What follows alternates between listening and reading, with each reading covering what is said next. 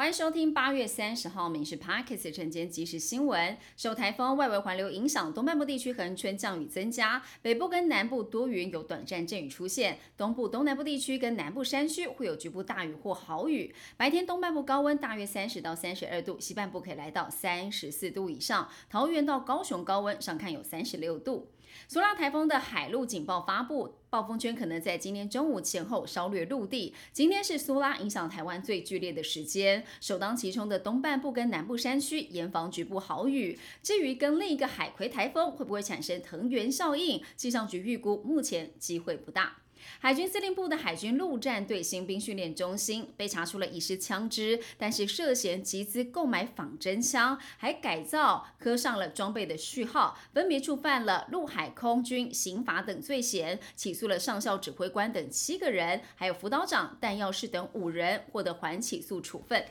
有女富商透过了网络交友，认识了一名酷爱健身的基金经理人，把钱交给对方来投资。没想到对方是诈骗集团分子，利用高富帅的老梗，让女富商陷入了感情漩涡，不仅被骗走千万，甚至自己沦为诈欺共犯。全台至少有五十名女子受害，被骗金额高达上亿元。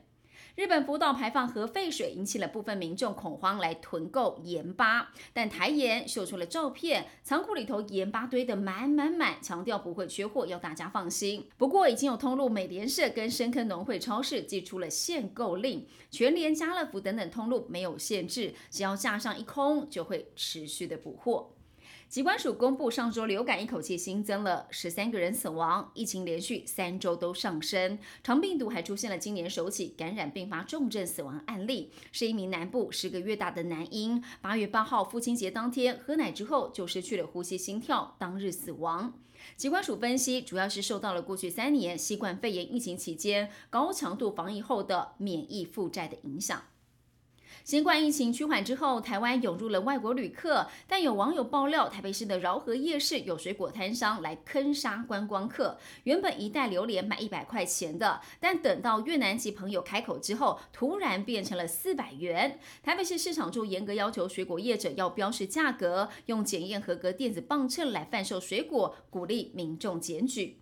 台北市长蒋万安到上海参加了双城论坛，出发前的谈话还两度提到了台湾跟中华民国，但人到了上海却一改坚硬的态度，只字不提。虽然他过去多次强调对等尊严，但等不到中方的善意，人才刚飞过去就有共机逾越中线，绿营质疑这是哪门子的对等交流？